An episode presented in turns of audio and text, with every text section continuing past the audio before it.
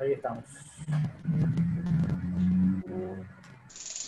Bueno, acá estamos en otro episodio de estos Bundestocks, los Bundespodcasts, esta audición radial, digamos, ¿no? Que queda ahí una cápsula, como nos decía nuestro amigo Guillermo Bueno de Alter Zapucay Radio, que también los lunes tiene la amabilidad de retransmitir estas, estas entrevistas, estas conversaciones. A él le gustaba porque lo escuchaba como una audición de AM clásica de conversaciones, fue por ahí uno de los mejores piropos que nos dijeron. Y bueno, acá en esta nueva charla estamos con Agustín Lucas desde Montevideo, un amigo uruguayo de ley, un jugador, escritor, hombre, un guerrero en la cancha, en la vida, poeta sensible que anda por ahí, siempre defendiendo las causas o a la par de las causas que uno cree, ni siquiera digo causa justa, ¿no? Lo que creo que para nosotros es normal, para todos nosotros. Y bueno, también estamos acá con Mati Módolo, nuestro amigo de, de Centro Español, y bueno, armar esta charla y conversar de acá en estos tiempos pandémicos, por ahí para nosotros desde Buenos Aires, AMBA más duros, más confinados, ahí en Uruguay saliéndose un poco de la pandemia, pero por ahí atentos a otras pandemias, ¿no? Que tienen que ver con lo que baja desde los gobiernos, ciertas decisiones que también hay que estar atentos. Así que bueno, saludarte Agustín, amigo, eh, aquí estamos. ¿Cómo va eso por ahí?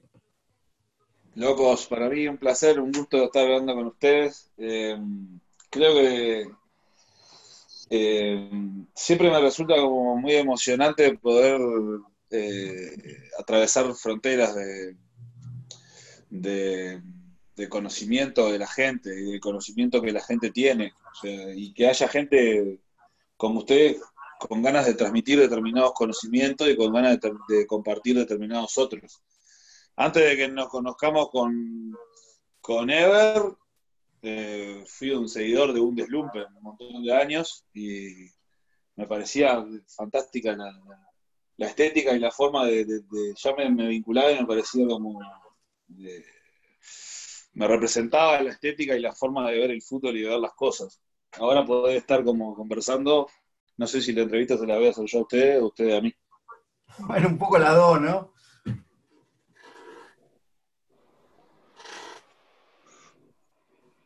Sí. Eh, y bueno, y acá estamos, como decían ustedes, yo que sé, de alguna forma no sé si saliendo, hay un foco importante de infectados eh, al este del país, en 33, y está restringido el departamento.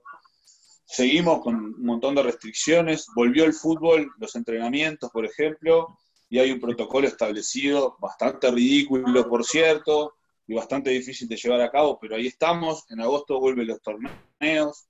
Todavía no se sabe qué hacer con el fútbol amateur, aunque en realidad el fútbol amateur de ligas de barrio ya está autorizado, pero el fútbol amateur de AUF aún no. Mm. Eh, eh, ayer, por ejemplo, se, abrió la trastienda, tocaron los buenos muchachos. Si no me equivoco, es uno de los primeros toques que hay en América Latina. Sí. Eh, con tremendas restricciones de número de gente. Es como un toque para estar parado, bailando, moviéndose y dejando todo en la cancha. Y había gente sentada en una mesa como en un bar, muy, muy increíble. Pero bueno, como que de a poco se está moviendo Montevideo. Eh, Montevideo quieta es hermosa, también es desoladora. Montevideo móvil, bueno, yo soy como, como así como defiendo y, reconozco el folclore de, los barrios donde vivo, reconozco a Montevideo como un barrio de América Latina hermoso para vivir. Así que bueno, que se empieza a mover, a uno lo hace emocionar. Sí, yo me acordaba, en esto me acordaba de un tema de, Hablan por la espalda, ¿no? Nuestros amigos uruguayos, la frase esa que dice matar el movimiento, ¿no? De calor en el pecho. Sí. Y, ahora estamos como con esa bajada, ¿no? Desde arriba de muchos lados, como que pareciera que hay que matar el movimiento, pero bueno, eh, por ahí las cabezas igual siempre siguen ahí funcionando, por suerte, creo que es esa también. No, y ahí empiezan las las angustias también, porque por algo nos mandan a hacer deporte, o cuando te entras a joder de, las partes te mandan a correr y a, caminar, o sea, uno que lo ha hecho toda la vida y que ahora está, digamos, alejado o reconfigurando su vínculo con el deporte, te das cuenta de, de lo urgente que es para todas las personas y cómo estar confinados sin movernos, hasta la gente que no está acostumbrada a moverse la hace moverse, porque el cuerpo te lo pide. Te pide caminar, te pide subir un bondi, te pide correr un bondi, te pide estar parado una hora en una fila, este, atravesar los barrios en subte, qué sé yo. Cuando no lo tenés hay una parte que es fundamental, que debería ser responsabilidad de, todos, digamos, ¿no? Desde arriba hacia abajo. No, no, no, no sé. A veces apuntamos a ponernos el tapaboca y nos olvidamos de que en realidad también hay sentimientos y sensibilidades que atraviesan las personas, ¿no? ¿Qué sé yo? Sí, eh, Agustín Pablo acá. Te quería consultar por un par de cosas que tienen que ver con el fútbol, básicamente, sobre todo para toda aquella gente que por ahí este, escucha, y un poco preguntarte tu vínculo hoy con el fútbol. Como exfutbolista te digo, ¿cómo lo ves? ¿Cómo lo analizás? ¿Qué sentís? ¿Estás descreído? ¿Estás, este, todavía tenés una ilusión de que algunas cosas cambien? ¿Cómo lo ves hoy? Eh, estoy enamorado del fútbol. Estoy enamorado totalmente. Eh, bueno, y eso te, eso te hace como, como, me emociona un poco. Eso te hace como, estar enamorado te, pone como al límite del descreimiento, de, que las cosas pueden cambiar, de que se pueden transformar o no, del aburrimiento, del hastío, de la desolación, ¿no? Me parece que, pasa un poco de todo, de todo eso que dijiste. Yo miro fútbol y, me emociono, simplemente. Y, muchas veces me pones un Manchester, no sé, Manchester City contra no sé quién y me pones una Alianza Lima contra Sport Boy de Perú y prefiero la Alianza Lima, me pasan otras cosas. Pero también entiendo a la gente que se emociona con las jugadas de Messi. El otro día hablaba con un músico acá, con el cantante de Julen y la gente sola y me decía, a veces cuando no puedo dormir o me siento mal, veo los goles de Messi. Impresionante, impresionante. Yo no los miro los goles de Messi, ni loco. De repente te puedo mirar los de Cantoná. Este, pero, bueno, e, ese es mi vínculo. desde ahí laburo en un club que es Villa Española, que somos hermanos con, el Deportivo Español. Y, con Centro Español también. Y con Centro Español también, por supuesto. Claro. Eh, pero pero está, y, desde ahí adentro tratando también como de, aportar y de, construir una, una ideología del club que vaya eh, desde la gente hacia la cancha. O sea, que sea la gente la que, la que encamina lo que pasa en la cancha después. Una cosa así, ¿viste? Entonces desde ahí aportando y desde la escritura también, rescatando lo más, lo más crudo y lo más bello. Eso, eso creo, son, esas por lo menos son las herramientas que tengo. No tengo muchas otras. Sí, creo que es, eh, como lo decía, ya con eso diste ahí como una, un pantallazo bastante real de, la, de la, cosa que, que, lo atraviesa uno, ¿no? Porque cuando hablamos de fútbol no hablamos específicamente de, cierta jugada o un sistema táctico o no sé qué, hablamos de eso. Vos por ahí, eh, sí, después vamos a ampliar un poco lo de Villa Española porque por ahí uno, conociéndolos algunos, algunos amigos uruguayos y viendo lo que hacen, es un poco el club que todos querríamos tener o ser, ¿no? La idea de club que a veces a nosotros se nos baja, eh, creo que Villa Española lo lleva a cabo de una manera real, genuina, esa cosa desde empujando desde abajo, y ese desde abajo en realidad ya no hay desde abajo ni arriba, es la misma gente.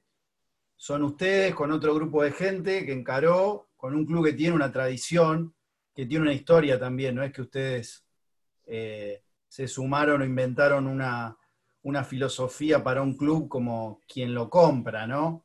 que de hecho tenemos casos eh, cercanos, sobre todo en Uruguay, de nuevas franquicias, digamos, eh, a, tono con el mundo, y en este caso no, es algo genuino de un barrio con una tradición española, de inmigrantes, de, trabajadores, y ustedes son como otro eslabón más ahora, replicando eso hoy en el tiempo, con la sangre que tenemos, jugando el juego que hay que jugar, pero siempre plantándose desde, un lado real, ¿no? Sí, nos- nosotros cuando, mirá, cuando yo me empecé a arrimar a Villa Española, eh, yo soy de Miramar, Sí, ¿viste? jugaste Y- ahí, sos de ahí, sí. Sí, ese es mi cuadro, y milité ahí un montón de tiempo, y, y en fin. Eh, cuando yo me empecé a arrimar fue cuando recién reabrió la cantina, digamos, que la cantina tenía una historia parecida a la que tiene el club, Claro, de, boxe- de boxeadores, de cuchilleros, de, de- de barrio profundo, qué sé yo, ese tipo de poesías, ¿no? sí, y se empezó a abrir con el colo, no en la misma cantina, sino en otro lado, y se empezó como a juntar la gente, y, y se empezaron a encontrar como lazos que, que- que algunos estaban rotos, otros se, se empezaron a construir ahí, y otros se redescubrieron, lazos de amistad. Eh, eso fue lo que yo vi cuando llegué. A ese, a ese era una especie de kiosco que, que- se vendía asado y, y se tomaba vino y birra. Yo iba, llevaba a mis viejos con él.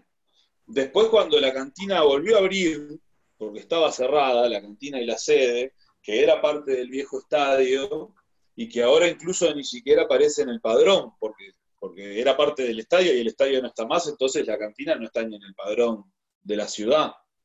Este, la gente de esa parrillita se, se se metió para la cantina y empezó a pasar el encuentro, lo que faltaba, ¿no? Sí, Porque nos faltó el fútbol un montón de tiempo porque, porque el equipo estuvo desafiliado, claro, pero lo que faltaba también era el encuentro. Y eso empezó a pasar. Y se empezó como a reconocer a, a- a la propia historia que tiene el club, como por ejemplo Alfredo Evangelista, un boxeador que le peleó los 15 rounds a Mohamed Ali eh, y salió de Villa Española.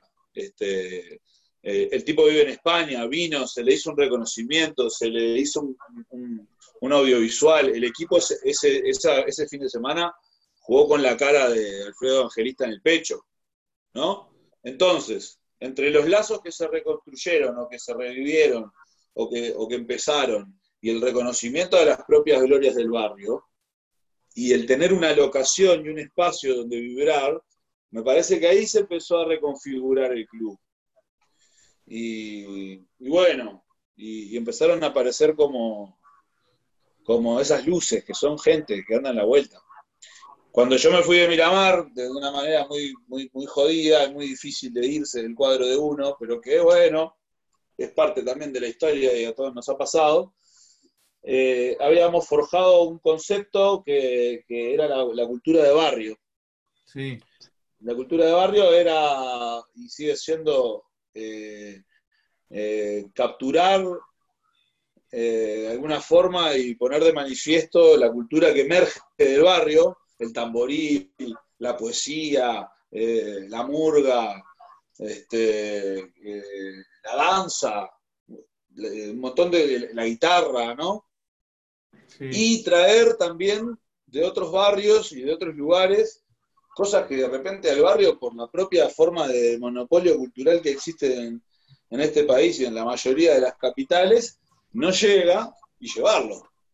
Llevar una banda de rock, llevar una, una gente que te haga una performance, llevar una, una muestra de fotografía, llevar una banda que muestre música con poesía, y bueno, y generar esa, esa mezcla y que a partir de ahí se bajen como, como líneas naturales de cómo funcionan las cosas, ¿no? Que la cultura es primordial, que lo social es primordial, que lo colectivo es primordial, y que a partir de ahí lo que pase con los resultados eh, va a ser solamente una, una consecuencia, yo creo, de eso, ¿no?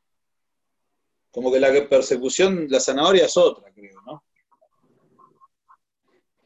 sí, Qué loco, totalmente. Creo que Agustín. un poco esa la bajada a la cabeza. Y, sí, No, mientras contaba, rememoraba un episodio que tuve ahí en Miramar. Estuve un tiempito entrenando ahí haciendo una pretemporada en el año 2000. ¿Llamar? Sí, sí, sí, 2011 creo. No pide. Y estaba Dan Machado al frente. ¡Eh! No, no, no, no, no, no. Pará, déjame terminar, escucha. Te va a gustar esta. Eh, nos, tenía, nos tenía haciendo la pretemporada. El profe era un profe que era un fenómeno, Alfonso Barrán, por ahí te suene. Eh, ¿Qué año? De, de primera, y creo que fue 2011, 2010, 2010 me parece que fue.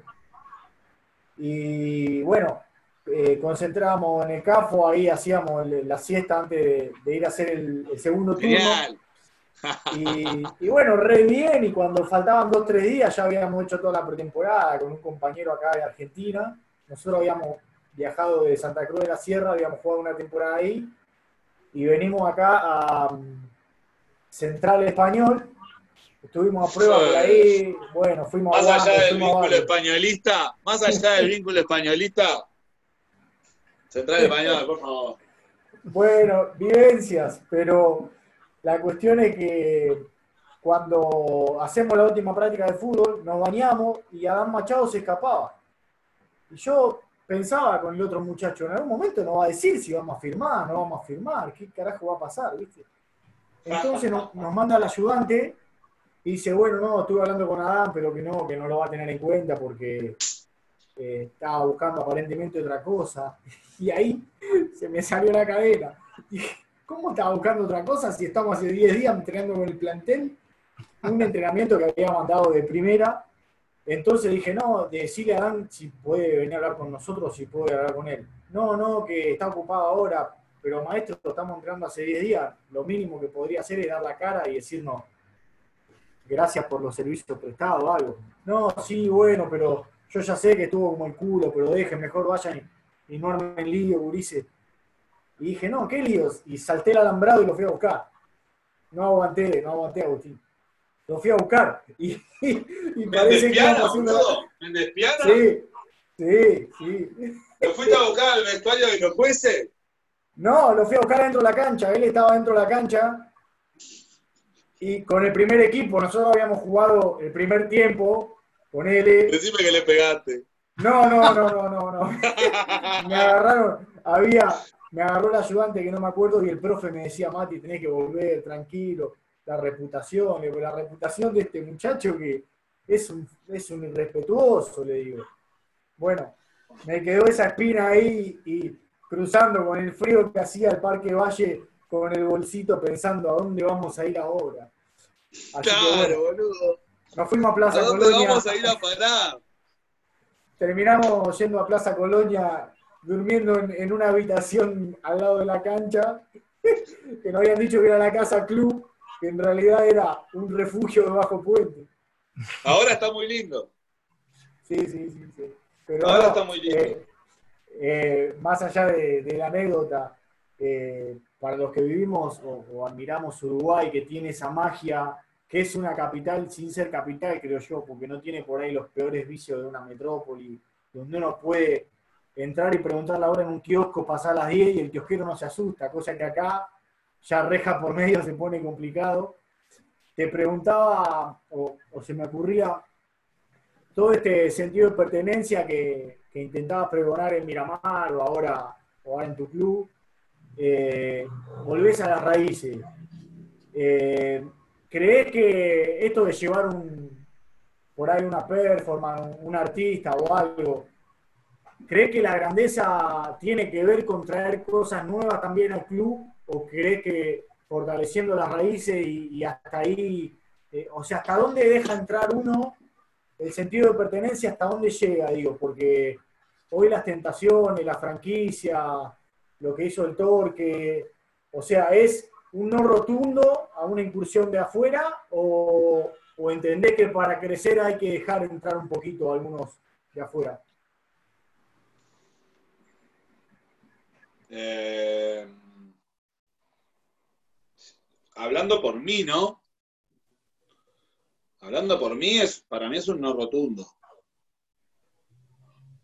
Para mí. Ahora, obviamente después ocurren, hay, matices que, son inevitables por, cómo funciona el propio capitalismo del fútbol, ¿no? Que uno realmente, si te lo pones a pensar, decís, no, esto no debería estar pasando, pero pasa. Pero, pero no, yo te diría que no. No, te diría que no. La verdad que te diría que no. Y me parece que de repente lo que te diría que sí es lo de traer cosas nuevas, incursionar en cosas nuevas, como por ejemplo hacer eh, talleres de género, no sé, como por ejemplo hacer una jornada de pintura de un mural y que los jugadores participen, no sé, como por ejemplo proyectar en, hacer una huerta, eh, yo qué sé, que, los jugadores en vez de entrar por un túnel a la cancha entren por la tribuna y haya un cortejo de tamboriles. No sé, eh, ese tipo de, cosas me parece que, que sí son las cosas nuevas que, que generan como otro, la nueva pertenencia.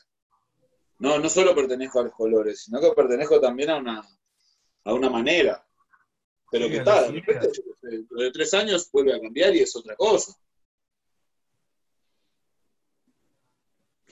Sí.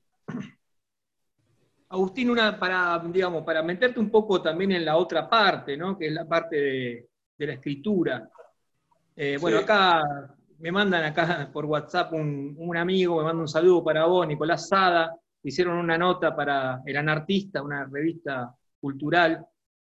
Eh, la, la, pregunta viene por el lado de, no sé, se me ocurre, cuando escribiste Tapones de Fierro, ¿En qué, estabas pensando? ¿Qué querías comunicar? ¿Qué querías decir ahí?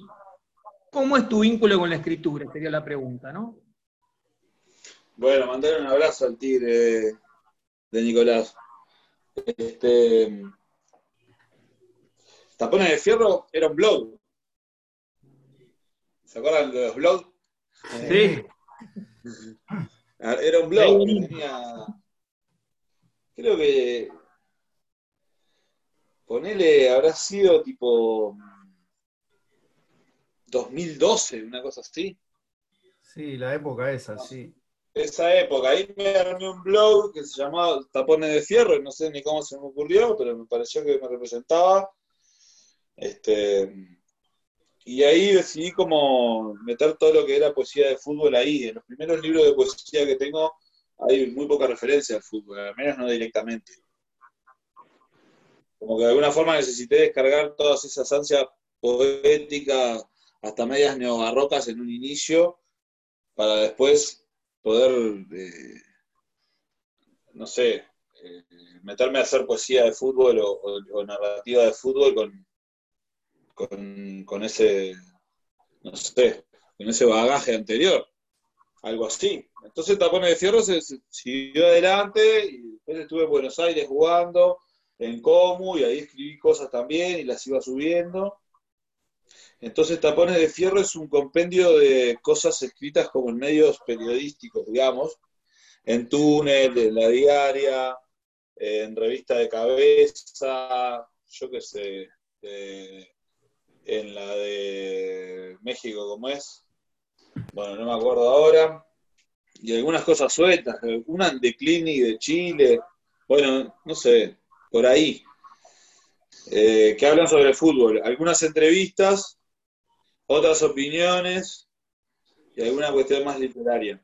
Y al final hay un anexo de poesía que se llama Gorilas en la nuca, que es como, yo qué sé, me parece que está bueno que la gente que se meta a leer ese libro porque le interesa el fútbol o la literatura de fútbol o la opinión o no sé qué, también tenga como a la mano un libro de poesía al final sobre fútbol. ¿No? La cosa es tenerlo a la mano. Sí. Y bueno, también ese quedó como tu usuario, ¿no? Le decimos a la gente por ahí que encuentra por ahí eh, deambulando en internet, que bueno, por ahí para muchos de internet que no te conocen o, por ahí te, leen como usuario, sos tapones de fierro ahí. Claro, sí, soy tapones de fierro, sí. Ya te, este, quedó, te quedó una especie de marca desde ahí, esos tapones marcados, ¿no? Te quedaron a vos. ¿Te sí. se vive, Agustín? Sí. Sí. Y se escribe de la misma manera. Este. No sé. Hoy, ahora que preguntabas antes, tipos, qué vínculo tenía con la escritura, hoy en día, no sé, en algún momento estuve aferrado al al fútbol como, como, como parte del juego, ¿no? Y también a la escritura. Hoy en día también estoy aferrado al fútbol y de ahí no voy, a, no voy a salir porque ni me interesa y tampoco creo que voy a poder. no, es difícil. Pero también estoy aferrado a la escritura de una manera muy, muy intrínseca, muy como eh, muy estrecha muy cercana, o sea, muy, muy, muy viva. Es, es, es, un refugio, es un lugar de, es, un lugar de trabajar, es un lugar de, expresión, es un lugar de construcción, de encuentro con uno mismo, de, decirle cosas a alguien, de decirse cosas a uno. yo por lo menos estoy así. Y está bueno estar. me parece que por ahí uno a veces ahora con las preguntas, lo trata de desgranar o ver, pero creo que es eso, es la misma cosa, es lo que hablamos. Sos el mismo cuando jugabas, en cada club, en cada experiencia, hasta como la, que contaba Matías, que le puede pasar a un jugador. La cosa esa que tiene uno adentro, la va llevando y bueno, ahora en este caso terminó el futbolista, pero es la misma persona que está en un club bajando ideas o escribiendo o moviéndose en distintas acciones creo que es eso, es la misma cosa en realidad, ¿no? Que pueda aparecer, en su momento fue como futbolista, como escritor, como poeta eh, o en un club. Sí, no es que uno busque una mejor versión, ¿no? No se trata de eso, se trata de, De, encontrar la, la, versión de uno que más, que más te represente, ¿no? Así como uno se hace amigos y, conoce gente que, con la que se siente representado, para mí como la búsqueda y el rollo es, sentirse representado también con uno mismo y, saber que uno es fiel con uno mismo, para dónde va. Entonces, para mí el, transcurso de, los equipos que fui jugando fue como eso también, encontrar qué mierda era yo dentro de una cancha de fútbol y dentro de un vestuario y qué tenía para decir y para hacer. Y lo mismo con los libros desde el primer libro, que era una poesía neobarroca, este, donde leía Perlonger, por ejemplo, este, cosas así, Alma Fuerte, no sé, unos rollos así, hasta, hasta dos libros, hasta hacer el segundo libro un intento de cuento, una cuestión de prosa poética, el tercero recién sentir como lo más fiel, y quizás en, el anexo este de Tapones de Fierro encontrar como, como una, voz del fútbol que yo qué sé, de alguna forma siento que, que las escribo como lo, como lo juego y como lo miro y como lo adoro. Después te puede gustar o no, pero, pero eso para mí es lo que es, es eso. Entonces estaban, yo qué sé. Sí, no sé. creo que se nota eso, va, más conociéndote un poco, cruzándote o teniendo charlas, creo que se percibe eso directo, de primera mano, ¿no? Hay como una, hay una cosa que, un intermediario que queda como un velo, ¿no? Creo que me parece eso, que sos vos eh, eh, en esos distintos ámbitos, pues en realidad no hay, no hay versiones, es la misma cosa. Creo que nos pasa a todos. A veces te dicen, pero vos qué sos, qué haces música, escribís, o sos periodista, no sé, no importa, no sé, no importa, pero es tratar de ser uno donde esté, qué sé yo, me parece lo mismo. Mirá, un día yo estaba acá en Montevideo con el Kurt Lutman. Sí. Nos hicimos una caminata por la, por la Rambla, y nos metimos en la playa, hacía bastante frío ya, tipo cerrando el verano. Hay una conversación, pero desgarradora, sí, tipo, abiertos como una campera y hablando y, y volándose todos los pájaros que tenemos adentro, ¿no? Sí.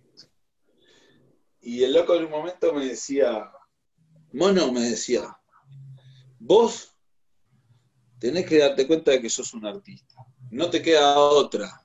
Yo le decía, pero yo no era un futbolista. Me dice, sí, pero ya te quedan seis meses. Me dice, estás hecho mierda. Dice, tenemos que, que buscarle la vuelta para vivir de eso, porque es como la forma de resistir a, a lo que nos hace pulsar el corazón, ¿viste? Sí, ¿Qué voy a hacer yo? Si me lo está diciendo Kurt. sí, sí, sí. Sí, justo, justo que decías lo de Kurt. Y Es como, para si, pasar a la- como, como si yo dijera, eh, ¿saben qué? Leí un futbolista escritor que dijo tal cosa, se llama Kurt Lutman. Y yo lo diría y se lo contaría a la gente con la que ando en la vuelta. Y es mi amigo, es mi hermano, imagínate. Vamos para adelante. Sin duda, te decía, te decía Agustín que justo que mencionaste a Kurt, bueno, hay una, hay una imagen acá en Argentina que quedó marcada, ¿no? Con el recuerdo de, de las Madres de Plaza de Mayo, su compromiso social, y ahí entraría la otra parte, que quería un poco meternos en, la actualidad política, si se quiere. Eh, no sé bien cómo viene tu, tu- historia con la política. Uruguay ha tenido eh, bueno, un- una historia de lucha muy grande, uno puede mencionar enseguida los Tupamaros, el MPP, por supuesto, y bueno, después de 12 años del Frente Amplio, ahora gobierna la derecha, hablábamos un poco fuera de micrófono sobre esta, esta coyuntura. Las conquistas de estos, de estos años de gobierno de Frente Amplio se podrán defender, ¿cómo lo ves? Mira, te hice varias preguntas en una. La primera sería tu Ya. vínculo con la política y la segunda, ¿cómo ves hoy el tema de, de la- de la- del, del presente de Uruguay? Mirá, yo creo que sí, que, se- que ya se está defendiendo y que se va a poder defender. Este, no queda otra. El Uruguay es así, el Río de la Plata es así, y, en realidad el mundo es así. Y además, después de cultivarse durante 15 años un montón de cuestiones que tienen que ver con los derechos, los derechos eh, se arrancan, ¿no? Como decía Martí, y eso me parece que está metido adentro. El hecho es, es que en cuatro o cinco meses de gobierno y teniendo tres años y pico para adelante han pasado unas cosas increíbles. Eh, no sé. Aumentaron los, los, los femicidios en, en pandemia y el presidente dijo que era una cuestión colateral del virus. No, bueno, no es una cuestión del virus. Es cuestión de que están matando a la gente, a las mujeres en las casas, loco. Y que si las encerrás adentro, es todavía peor aún. Así arrancó. ¿Viste? Y hoy en día, yo qué sé, la, primera frutilla que ponen en la torta es la, la ley de urgente consideración. Que está, que como hablábamos eh, fuera del micrófono, me parece que está bueno repetirlo. Entre otras cosas, para nosotros futboleros y futboleras, eh, permite nuevamente el ingreso de la policía, una policía con un, con un ministro del Interior que ha permitido un montón de cosas y ha defendido hasta meter en cana a gurises de 15 años, 16 años, este, a, controlar el ingreso y, y la seguridad dentro de las canchas como en los 90. ¿Viste? Yo qué sé. En este momento, al menos hasta este momento, se permitía el- la seguridad privada de los clubes con seguridad privada contratada. De alguna forma es una cosa que está. A los clubes les sale un montón de guita y estaría bueno que lo paguen los de la AUF, pero esa es otra discusión. Claro. Este, después, allanamientos nocturnos, eh, eh, pedimiento de cédula, pedido de cédula en la calle, eh, defensa personal, yo qué sé.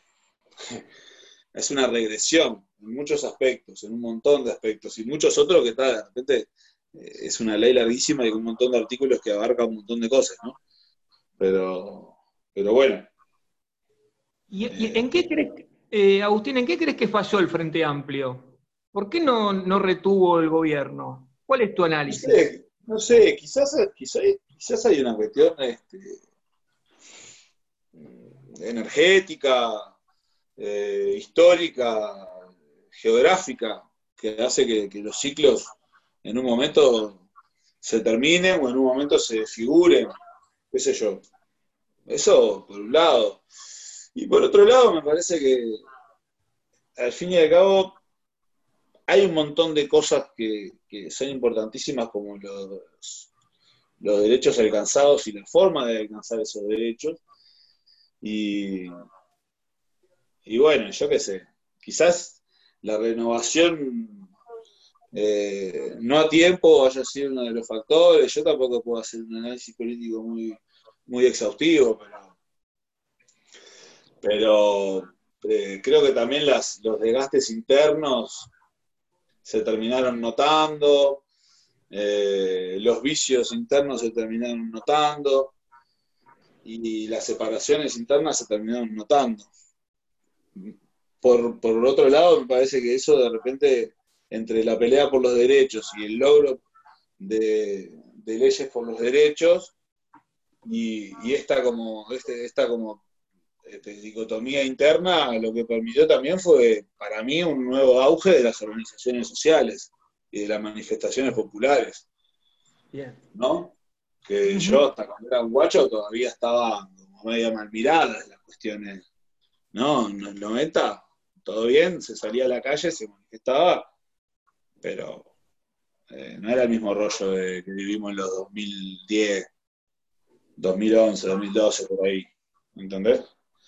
Este, así que bueno, ahora habrá que defenderlo en, la calle, en, el boca a boca, en lo que se pueda.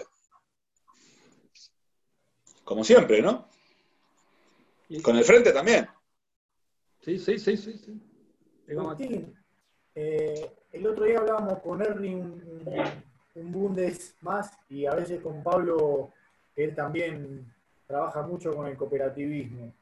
Eh, ¿Vos crees que el núcleo duro, por así decirlo, o el foco que tienen ustedes en el club, eh, es una de las formas de primero gobernar el propio club, después gobernar una esfera un poquito más grande y así ir creciendo. O sea, ¿crees que el camino para, transformar un poco la cuestión va por ahí o va por llegar a, algún individuo, llegar a algún lugar de poder o simplemente se conforman con eh, transformar su pequeño mundo. Eh, ¿qué, alcance le ves que tiene esta forma de, gestión, de autogestión? Yo creo que el, alcance que tiene y el, y el, único alcance al que se apunta es el al del propio barrio y del propio club. Transformar la propia realidad del barrio y transformar la propia realidad del vestuario de los gurises que es como un pedazo del barrio. Este, y, de repente establecer vínculos eh, más allá de, fronteras para nutrirse, para seguir haciendo un refugio y, que la gente de repente pueda identificarse y contagiarse y copiar y proponer y acercarse y transformarnos nosotros mismos. Esto es el único alcance que creo que se puede pretender. No veo otro, no sé. Sí, ya, ya con eso creo que bastante, ¿no? Si vamos pasando esas cosas, creo que suma a la realidad que nos toca de los otros contextos, creo que es un aporte fundamental, ¿no? Desde ahí abajo, contagiando y generando mostrando también estos caminos, las ideas estas, llevarlas a cabo, porque a veces hablamos que no es que somos toda una cosa teórica idealista, no, lo llevas a cabo en un club, en un lugar, y que puede funcionar, que se puede convivir, que se va avanzando. Entonces también es mostrar que estas ideas y estas visiones en el día a día, en lo chico que podemos decir, sea un barrio, una pequeña comunidad, un club, un vestuario, que funciona y avanza y se fortifica desde ahí. Sí. Este, y sobre todo, que, también es una cuestión interna, digamos, que, que no sean siempre los mismos los que llevan adelante las cuestiones, ¿viste? Que aparezcan focos dentro del mismo barrio, dentro del mismo club, que van generando eh, nuevas cosas y, nuevas identificaciones. O sea, dentro de una misma eh, sintonía o dentro de una misma órbita. Eso es lo más increíble, me parece. Que es como la, verdadera fuerza de lo colectivo. Este, ¿no? que, a uno se le puede ocurrir hacer una, yo qué sé, llevar poetas a la cantina. A mí se me puede ocurrir eso, genial. Buenísimo, estaban los poetas a la cantina. Ahora, si, el único que lleva a alguien a, alguien a la cantina soy yo y llevo tres poetas todos los jueves, y en un momento te pudrí. Ahora, si al otro día viene alguien más y te lleva una banda de cumbia, y al otro día viene alguien más y te dice, vos vamos a arrimar esta banda de rock, y bueno, y se organiza la gente y se, y se arma una cooperativa para llevar adelante esa movida cultural, este, a la vez que se arma, no sé, una comisión de cultura para llevar como una bandera política sobre las cosas y determinada empatía con determinadas luchas, y así, ¿no? Como un rizoma. Sí. Eh, ahí es como la, verdadera riqueza, creo, de, lo que se, de, lo que se, hace, ¿no? Algo así. No sé si soy claro con la narrativa, pero es una cosa así. Sí, creo que es fundamental eso. Y eh, creo que es la intención también, ¿no? De, por ahí uno cuando hace una movida inicial, lo que está pensando que se vaya generando es eso, despertar algunas cosas en alguna gente o que vea que, que no es tan difícil algunas cosas como para arrancar y que eso mismo sea ahí como en ese contagio que, que se arme una bola un poquito más grande, ¿no? y si no, si no, eh, se termina apagando. Sí.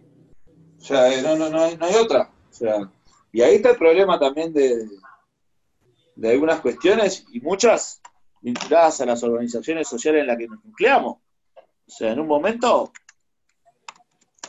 hay unos que se cortan solos, hacen la de ellos, se creen que pueden dirigir, ¿no? La organización se parte, esos pasan a ser los dirigentes, se termina la participación, se termina lo plural, y volvemos a lo mismo. ¿No? ¿Puede ser? Sí, sí. Una cosa, eh, Agustín, este, te quería otra cosa que tiene que ver con la murga, con, la música. Te quería preguntar por la murga. Eh, desde acá de Argentina, sí, por la murga. ¿Se puede? Se puede, estoy chingando El mejor contenido de Ahí, ahí estamos, estamos. ¿Ahí se puede? Sí. No, imagino que te gusta. Bueno, nosotros acá en Argentina hay mucha gente que nos gusta, que la escuchamos hace muchos años. Y un poco en los debates que se armaban con la murga, era como que en la época del Frente Amplio, la murga como que se quedó sin nada para decir. Algunos dicen eso, los más críticos. Y otros decíamos que no, que la murga seguía diciendo, porque la murga, su razón constitutiva es la crítica.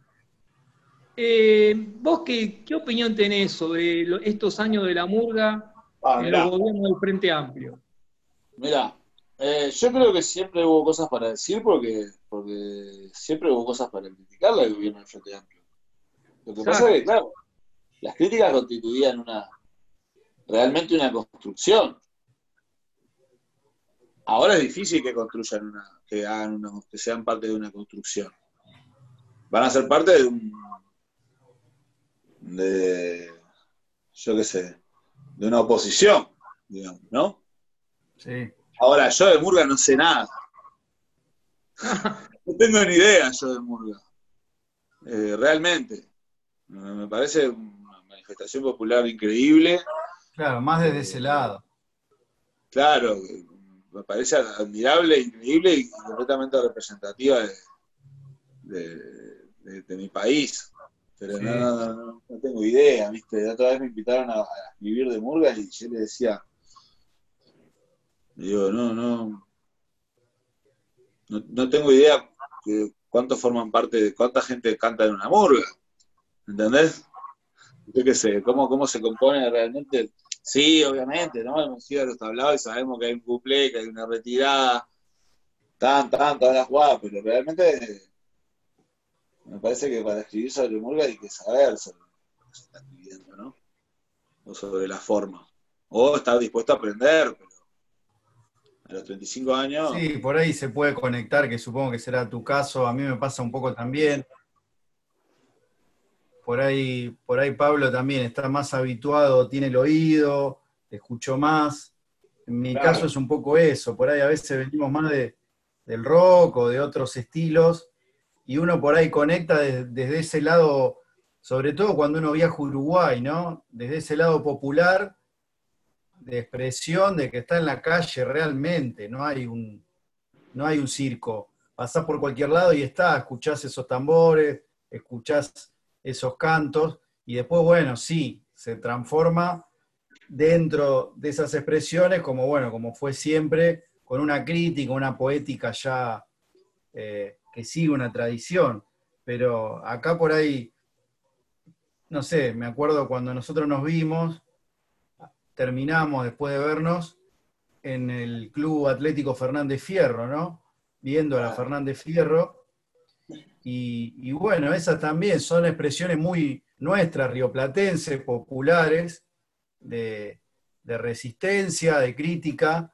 Y bueno, justo me acordé también por eso, porque ahora en estos tiempos encerrados, uno vuelve a esos lugares como diciendo, no sé, cómo uno quisiera estar ahí un rato, ¿no? Escuchando, qué sé yo, a la Fernández Fierro en ese club o en tantos otros lugares. Sí, claro. Sí, este, la otra vez, por ejemplo, se, formó un grupo de,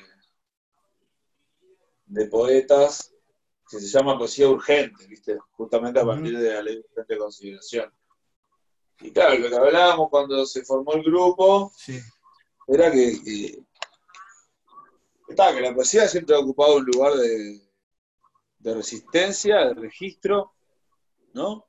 De comunicación, hasta de, hasta de epístolas, ¿no? Hasta la metáfora más pequeña en una carta que le manda un preso a una madre, yo qué sé. y, a partir de ahí empezó como a, a mover esta gente que se llama poesía urgente y que empezó como a manifestarse en determinados momentos del año, como por ejemplo el Día de los Desaparecidos, como por ejemplo el día que se subió al Parlamento la ley para que se discuta, bueno, y así. Este, me parece que eso está bueno y que, es una forma también de reivindicar a la poesía como, como herramienta popular este, como herramienta que no está olvidada, que no está en desuso y que sigue teniendo eh, altos y altas exponentes. Y que siguen haciendo el registro de la historia, el registro de lo que pasa políticamente, de lo que pasa nos pasa como seres humanos y como sociedad. ¿No? Así es. Estamos cerrando, Agustín, estamos cerrando. Eh, sí, sí, si querés la podemos seguir como, como, vos quieras. Te quería preguntar un poco por lo, que viene. Ahí, gracias a alguien que conoces, que es Ariel Sher, eh, podemos leerte, porque él nos trae algunas cosas que vas escribiendo. Aquellos que no tienen tu Facebook o aquellos que no saben donde hoy estás produciendo algunas cosas. Entonces él, por suerte, reproduce todo aquello que vas escribiendo. Entonces te quería preguntar un poco por los proyectos, qué cosas tenés en mente, qué te gustaría. Bueno, eh, escribo en la revista Túnel y eso es una cosa que, que es algo que es un proyecto que se renueva constantemente de, poder aportar, de aportar desde la libertad de expresión total, este, y desde una cuestión muy, muy amistosa y con gente muy, muy zarpada, ¿viste? Algo similar me pasa en la diaria, este, encontrarme con gente muy zarpada, que llevan una línea más de periódico diario, obviamente, que es diferente a una revista que sale bimensual, eh, pero que también te van aportando un montón de herramientas para, para, para meterte con la escritura y, y transformarse, ¿no? Una cosa así. Después, ahora me colgué con, con Stanishi, en Lástima a Nadie, a escribir una. Surgió una especie de serie con, con un bar de Montevideo como, como espacio de, inspiración. Sí, muy buena esa. Tuve la suerte ahí de que a veces van llegando tus grajeas, las vas compartiendo y a mí me pasó eh, que también en estos tiempos de confinamiento, que hablábamos eso antes, ¿no? De, los bares, los cafés cerrados, me llegó eh, estos nuevos ahí capítulos tuyos como episódicos y también me generó una cosa, ¿no? Más allá de que, están buenísimos, esta cosa desde, sobre todo en Uruguay, lo que es los bares, el lugar y como disparando desde ahí. Sí, sí, eso, eso está bueno porque es una, es algo nuevo, ¿viste? Es una cosa como, nunca había escrito una trilogía narrativa. Este, y eso es como un nuevo espacio que se abrió ahí, que yo para mí me permitan publicar así ahí en Lástima y también me hace sentir que vale la pena. Y después eh, tengo un poemario ahí, como nadie nunca va a hacer una antología sobre lo que escribo, la hice yo mismo y me corregí mi propio poema y los cambié. Perfecto. Entonces se llama La Pucha porque es como diciendo La Pucha, loco, otra vez. Y, tal, a eso le agregué algunos poemas nuevos que, han surgido últimamente. Y, tal, y los poemas que elegí de, los poemas ya publicados en otros libros son para mí los que tienen más, eh, en los que reconozco una identidad, yo creo. Que tal, que me representa a mí. Y, y chao, es una cosa media así. Así que eso está, en cualquier momento sale por ahí. Y lo último, para, lo último que te, tuviste publicado fue, bueno, el libro de, los eh, escritores uruguayos relacionados con el fútbol, ¿no? De los relatos, que son 11 también, ¿puede ser, o, más? ¿El de cenizas? Sí, el cenizas. Sí. Ese y en pelota de papel acá. Sí, bueno, cenizas es, una idea de Pedro Crivari, que es el director ahí, ideólogo, llamémosle mejor, de túnel, en el cual eh, la convocatoria era hacer un cuento sobre el fútbol uruguayo. Después la mirada podía ser, y, es en el libro muy diversa. Desde, gente que está acostumbrada o, vinculada a la escritura sobre el fútbol y gente que no, ¿no? Como dice la canción de Todos tus muertos. Este, y esas cosas están buenas, ¿viste? Por lo menos para mí eh, túnel es un espacio eh, creativo en ese sentido, de poder eh, idear un, libro y, poder llevarlo a cabo. En este caso, un libro colectivo. Sí, que no es poco. Digo, siempre esas, digamos, como es, esas armadas que, que, se van conformando, creo que no es poco. Y en ese caso se dio, está muy bueno ese libro ahí como de, de, historias y, bueno, también eso, por ahí, vos en un momento dijiste, ¿no? Algo así como que el jugador de fútbol es sensible, ya de por sí, si no haría otro deporte, hay una sensibilidad intrínseca, por ahí, intrínseca, una poética que ya desde el juego y desde el encare ya está. Después, bueno, por ahí algunos lo pueden soltar un poco más en otras áreas, pero como que esa esencia por ahí el jugador de fútbol ya en la disciplina, en el deporte en sí, la tiene. Sí, sí. Y viste que muchas veces, no sé si estoy diciendo una verdad, pero eh, hay gente que hace otros deportes que a la vez realiza otro tipo de deportes. Que juega al fútbol generalmente juega solo al fútbol. O, se juega realmente con el fútbol, no, no, no, hace otros, me parece, no hace tantos otros deportes. Sí hay, diversidad y hay gente que, está, que pasa del fútbol al básquetbol y qué sé yo. Pero sí, es como una, forma de ver el deporte también cada disciplina, yo creo, ¿no?